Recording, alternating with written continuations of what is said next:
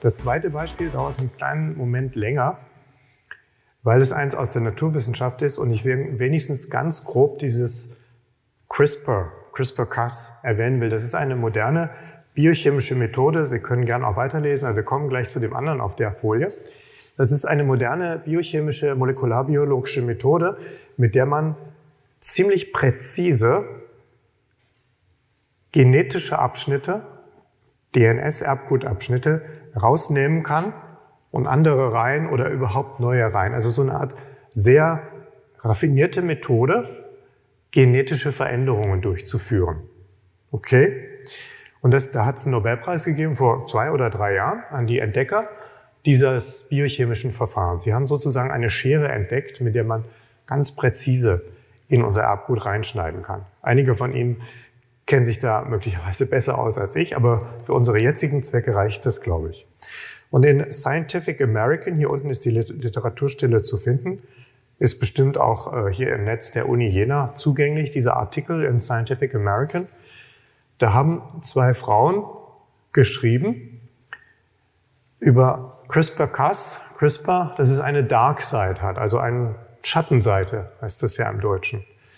Its potential ability to fix people at the genetic level is a threat to those who are judged by society to be biologically inferior.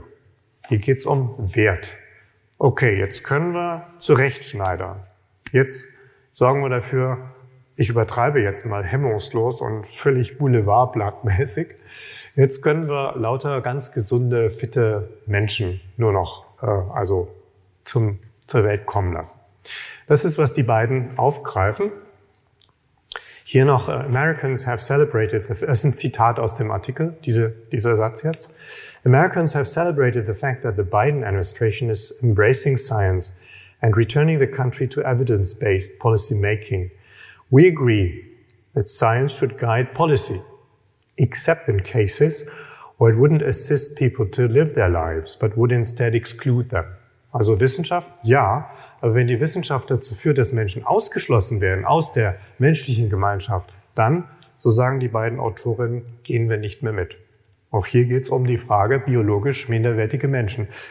Die beiden Frauen sind, ich kenne auch nur den Artikel und was ich sonst über die Personen gelesen habe, weil es mich sehr interessierte. Die beiden äh, Frauen sind, die eine ist Associate Professor of Health, Humanities and History an der University of Illinois at Chicago der School of Medicine und sie leidet unter Mukoviszidose, obwohl sie wäre jetzt schon, äh, würde schon sagen, nein, ich leide doch nicht dauernd. Das schreibt sie nämlich in dem Artikel. Sie hat oder lebt mit Mukoviszidose, eine Erbkrankheit. Da ist ein genetischer Defekt, wodurch als auffälligste, ähm, als auffälligstes Merkmal der, der, die, der Schleim, die Flüssigkeit in Lavage in der, in der Lunge sehr zäh wird. Also sehr zähe Flüssigkeit in, in der Lunge. Und dadurch kann man schlechter atmen und Infektionen können sehr leicht diese Lunge befallen. Und häufig leben die Leute nur so bis Anfang 30 und dann aus verschiedenen Gründen ähm, äh, ist ihr, ihre körperliche Kraft verbraucht. Das ist die eine. Und die andere ist eine Professorin für Englisch, auch in den USA und ihr äh, Fokus in der Wissenschaft sind Studien über Behinderungen und feministische Theorie. Diese Frau kam mit einer genetischen Fehlbildung zur Welt, die zu einer Fehlbildung der Finger führte. Das sind Finger so zusammen, wie zusammengewachsen. Was auch ziemlich störend ist und sehr komisch aussieht. Und die schreiben jetzt hier drin, und das finde ich für unsere Überlegungen zu Menschenwert sehr interessant, dass sie ja mal in einfachen Worten erstmal gesagt, Sie finden es nicht gut, dass da Entwicklungen im Gange sind, die dazu führen werden, dass es Menschen wie Sie nicht mehr geben wird. Vielleicht nicht mehr geben wird. Ob der medizinische Fortschritt dann so äh, groß ist, ob es überhaupt Fortschritt ist. Und ich habe Ihnen drei Zitate aus diesem Artikel mitgebracht, die uns für heute Abend genügen werden, denke ich. Zum einen schreiben sie, dass ihre genetische Ausstattung nicht einfach etwas ist, das man wegschnippeln kann, So wie man ein falsch ähm, buchstabiertes, falsch geschriebenes Wort eben rausnimmt, löscht und das andere wieder hinschreibt. Also ihre genetische Ausstattung zu korrigieren, das ist nicht, als wenn man einen Text, den man Word geschrieben hat, äh, einfach verändert. Das kann man nicht einfach wegschnipseln, denn es ist Teil von ihrer Identität. Und sie schreiben dann etwas allgemeiner. Wir kritisieren die subtile, aber heimtückische Idee, Vorstellung, dass manche Gene äh, von Grund auf schlecht sind und den menschlichen Genpool ähm, verdrecken oder verunreinigen oder belasten. Sie lehnen das ab, dass man sagt, dieses, diese Art Gen, den nur wenige Leute haben und wo es dann auch Schwierigkeiten gibt, bestimmten Organen und so, das einfach wegzumachen. Das äh, finden Sie eine insidious idea, heimtückische Vorstellung. Und schließlich schreiben Sie unser Glaube in den gleichen Wert sind wir bei unserem Thema, gleichen Wert aller Mitglieder einer Ge Gesellschaft, Gemeinschaft, sollte uns daran erinnern, dass der Wert von Menschen, von Personen nicht bestimmt werden sollte durch soziale Urteile über das, was diese Menschen der Gesellschaft geben können. Nicht der Nutzen dieser Menschen ist ausschlaggebend. Ganz ähnlich wie die Frau Muster in ihrem Gedicht Lebenswert nur ganz anders zum Ausdruck gebracht hat. Das ist ein ganz modernes Beispiel 2021 mit einer ganz modernen Methode, wo man auch wieder sieht, die Methoden sind modern, sie sind irgendwie super wissenschaftlich, aber wenn wir das zu stark uns beeinflussen lassen, dann, dann werden wir wie so Maschinen, nützliche Maschinen. Wir beurteilen unseren Wert dann immer mehr nach dem Nutzen und nach der Norm und nach dem, wie alle sind und nach dem, was gewisse herrschende Ideen auch für richtig und gut finden. Und jetzt fragen wir wieder, nachdem wir diese Beispiele gesehen haben, uns da so vielleicht ein bisschen reingedacht haben, aber wieso glauben wir das denn, dass Menschen wertvoll sind? Oder in den Worten dieses Zitats, wo kommt denn unser Glaube her, dass alle Menschen gleich wertvoll sind?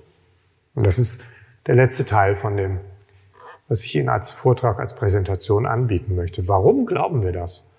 ist das einfach so und wir merken irgendwie, ja, es kommt uns natürlich und normal vor. Es gibt Menschen, die, ja, das wissen wir aus der Geschichte. Gibt es auch heute noch. Geschichte ist immer noch. Ne? Geschichte ist nicht früher, Geschichte ist immer noch. Es gibt auch heute noch sehr viel Praxis und Vorstellung, die eben nicht glaubt, dass alle Menschen gleich wertvoll sind, sondern da böse Unterschiede macht und böse damit umgeht, wie die Unterschiede definiert werden. Warum glauben wir, viele von uns, alle von uns, wie, wie ich eigentlich hoffe, dass alle Menschen gleich wertvoll sind? Warum ist das so, dass alle Menschen wertvoll sind und Würde haben, unabhängig von ihrem Nutzen? Das ist ein Zitat, was ich über das Gedicht von Tatjana Muster gestellt hatte. Diese Begründung, die wir dazu finden, wird unterschiedlich sein. Ich kenne sie nicht. Meine Begründung werden Sie gleich kennengelernt haben. Die ist jetzt nicht meine nur, die äh, habe ich mir nicht ganz alleine überlegt. Und Sie haben sich Ihre wahrscheinlich auch nicht ganz alleine überlegt, wenn Sie da eine Begründung jetzt für anbringen. Jedenfalls sind wir uns vielleicht einig, dass diese Begründung kulturübergreifend sein muss, zeitübergreifend, religionsübergreifend, weltanschauungsübergreifend. Wenn wir diese Begründung relativieren, ja, das gilt außer wenn, ja, dann ist natürlich Tür und Tor offen für alles, was wir in der Geschichte und in der Gegenwart nicht so gut finden oder vieles. Wir wissen, was sonst passiert, wenn wir das relativieren lassen. Was macht einen Menschen wertvoll und würdig? Da finde ich es auch hilfreich, sich kurz klarzumachen, dass im Englischen man nicht Human Doings sagt, sondern Human Beings. Da steckt natürlich schon auch wieder eine Geschichte dahinter, warum Leute das so gemacht haben. Dass man eben sagt, menschliche Wesen, im Deutschen ja auch, Wesen von Sein. Einfach sein, da sein. Menschliches Wesen. Wir sagen nicht menschliche Macher, also das Wort gibt's auch, aber das ist was äh, völlig anderes, als wenn wir sagen menschliche Wesen. Wir leiten das, wie wir Menschen einordnen, von ihrem Sein ab, nicht von dem, was sie tun können. Jedenfalls in dieser Sprachgebung, hinter der natürlich könnte man wahrscheinlich auch nachvollziehen, eine Überlegung, Überzeugung, Philosophie, irgendwas steckt. Also welche Begründung nehmen wir? Ich denke, wir könnten hier in unserem Rechtsraum, Europäische Union, ja mal in die Charta der Grundrechte der Europäischen Union schauen. Wenn Sie das noch nicht gemacht haben, da unten können Sie das tun, in verschiedenen Sprachen, ist da die Charta der Grundrechte der Europäischen Union niedergelegt. Die fängt mit dem Satz an aus der deutschen offiziellen Version, in dem Bewusstsein ihres geistig-religiösen und sittlichen Erbes gründet sich die Union auf die unteilbaren und universellen, allgemeingültig, der Würde des Menschen, der Freiheit, der Gleichheit und der Solidarität. Sie beruht auf den Grundsätzen der Demokratie und der Rechtsstaatlichkeit. Der Begriff, der dann als erster ganz grundlegend genannt wird in dieser Charta, ist der Begriff die Würde des Menschen.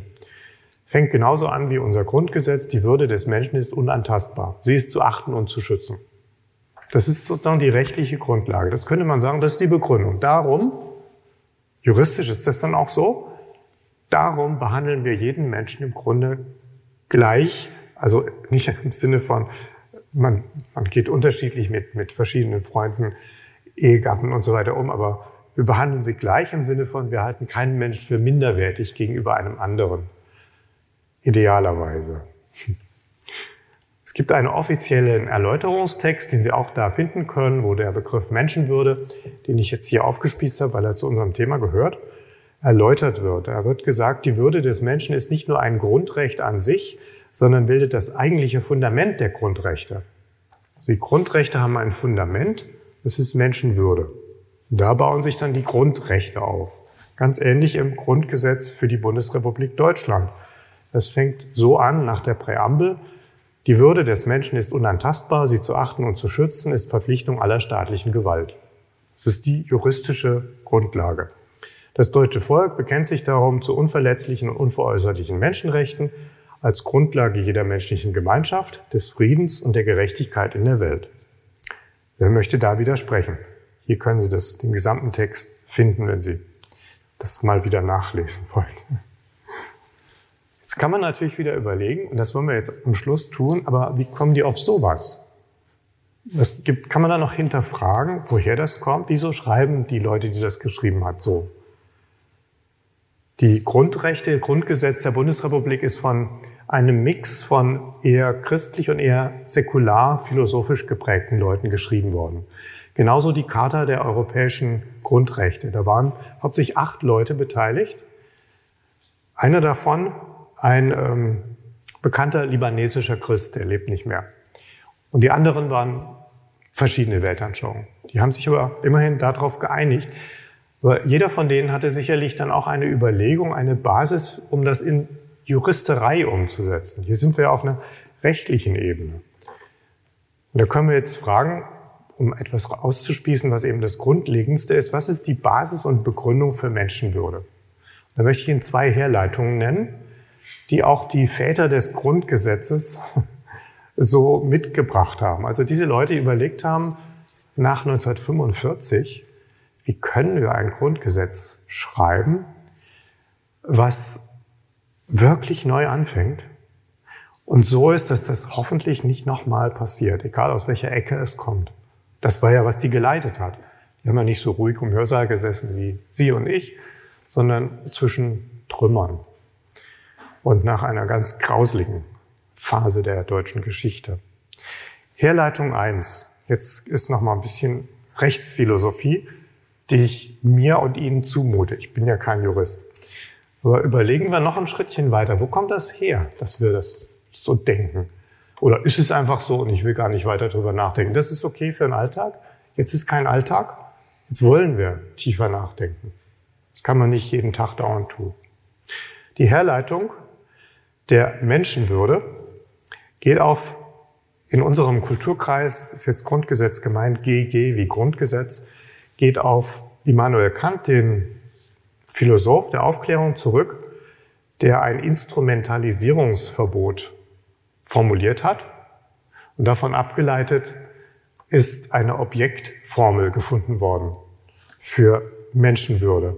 Ich versuche das kurz zu erläutern. Objektformel, Instrumentalisierung. Was steckt hinter diesen Begriffen? Die ähm, Objektformel ist ein sehr, sehr wichtiger, auch umkämpfter Begriff im Grundrecht. Das geht auf folgende Überlegung zurück. Wenn ein Mensch ausschließlich als Objekt oder Mittel zur Realisierung von ihm fremden Zwecken benutzt wird und nicht zugleich als Zweck, Selbstzweck respektiert wird, dann ist das nicht in Ordnung. Dann wird dieser Mensch instrumentalisiert. Wenn ein Mensch einfach nur Objekt ist, ich benutze den jetzt, der soll das machen und dann verschwinde. Und für den ist es vielleicht mindestens unnütz, vielleicht sogar schädlich. Dann ist ein Mensch instrumentalisiert worden. Und das, so Kant, dieser Philosoph und viele andere, ist ähm, verboten. Das darf nicht sein. Das verstehen wir doch von Natur aus, so ungefähr. Das ist die eine Herleitung, die man natürlich noch sehr viel ausführlicher, komplizierter, als ich das kann und als Sie heute Abend möchten vielleicht, erläutern könnte. Die zweite Herleitung ist auch real. Die ist kulturbegründet in unserem Kulturraum.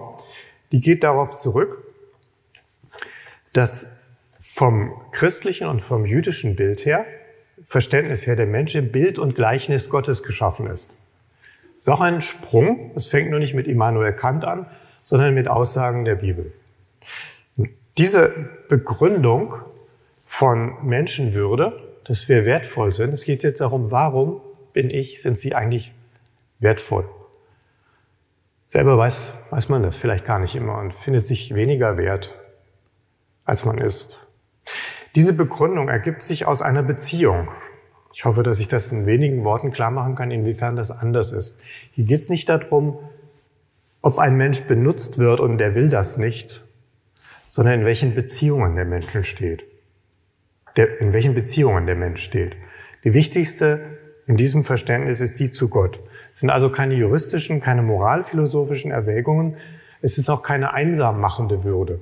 Jemand, den man nicht instrumentalisiert, der kann immer noch sehr, also ist diese, dieses Bestreben, seine Würde nicht zu verletzen, eigentlich eine, die ihn sehr alleine stellt. Und dieses Verständnis macht nicht einsam und ähm, in diesem Verständnis basieren Würde und Wert auf Beziehungen. Nicht auf dieser Mensch und den muss ich aber wertvoll finden, sondern man sieht ihn sozusagen im Kontext von Beziehungen. Und wie gesagt, in unserem christlichen Verständnis die wichtigste Beziehung die, die wir alle gemeinsam haben wo keiner von uns näher oder weiter von weg ist, nämlich zum Schöpfer. So, ich schließe mit einem Bild und was ich als nach diesen, sagen wir mal doch, etwas theoretischen Überlegungen persönlich auch Ihnen mitgeben möchte. Mein stärkster und schönster Beweis, dass Menschen und Menschsein wertvoll sind oder ist, das möchte ich an den Schluss stellen. Das Bild sind offensichtlich zwei Hände, das habe ich von dem, vielleicht kann man den Namen hier unten klein lesen, John Wyatt. John Wyatt ist im UK in England ein sehr bekannter Neonatologe und Bioethiker. Der John Wyatt ist jetzt schon Anfang 70 und hat halt als Neonatologe gearbeitet. Das heißt, er hat sich um frühgeborene Säuglinge und so weiter gekümmert. Er war Arzt und er war auf einer Station, wo hauptsächlich Säuglinge, die ähm, Missbildungen hatten, genetische Aberrationen hatten, die zu früh geboren wurden und so weiter. Darum hat er sich hauptsächlich gekümmert. Er sagte mir mal, du glaubst nicht, wie oft ich weine. Weil er die Patientinnen, die ganz Kleinen, da kann man dann um den Oberarm so einen Ehering legen. Vielleicht schon mal gesehen. Fast drüber bei den ganz Kleinen. Er sagte, du glaubst gar nicht, wie oft die, hm, ja, mir sterben und dann auch nur ein paar Stunden oder Tage gelebt haben. Und hier sehen Sie ein Bild, das ist seine Hand und das ist die Hand eines nicht ganz früh geboren, sonst wäre sie noch kleiner. Und da hat dieses Kind, ganz kleine, plötzlich aus seinem Bettchen zu ihm hochgelangt. Das ist wahrscheinlich noch öfters passiert. Aber anhand dieses Bildes hat er gefragt, welche Hand repräsentiert die Hand Gottes am besten? Welche der beiden Hände repräsentiert die Hand Gottes am besten? Man kennt dieses berühmte Bild aus der Sixtinischen Kapelle, wo Gott Vater da fast Adam so anfasst und dann Schöpfung und so weiter. Das ist die Hand Gottes.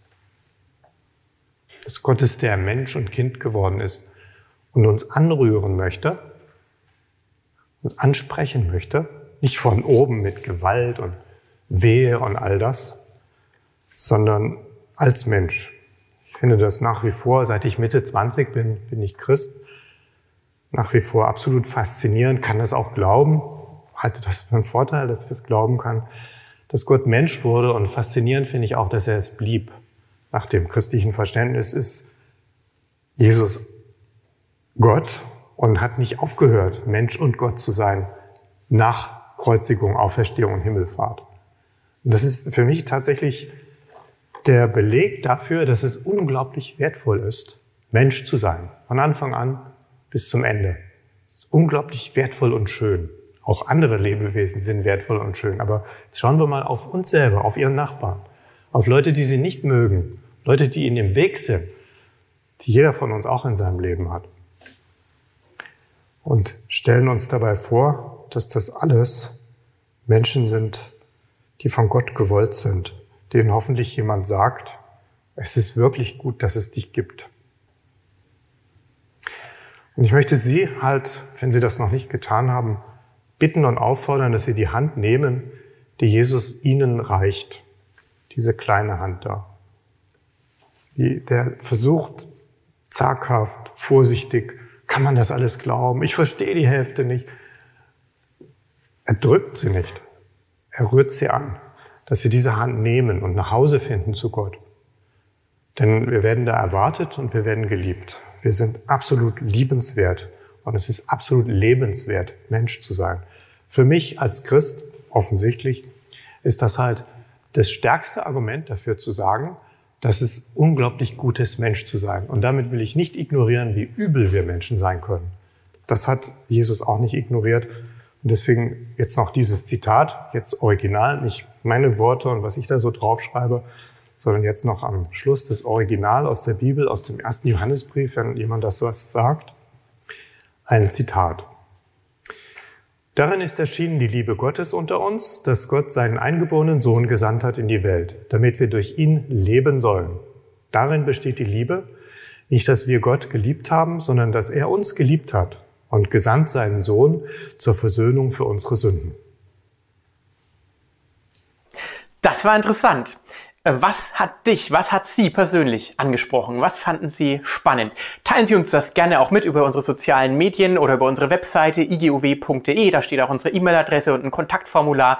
Wir freuen uns, von euch, von Ihnen zu hören und wir hoffen, uns bald wieder zu sehen.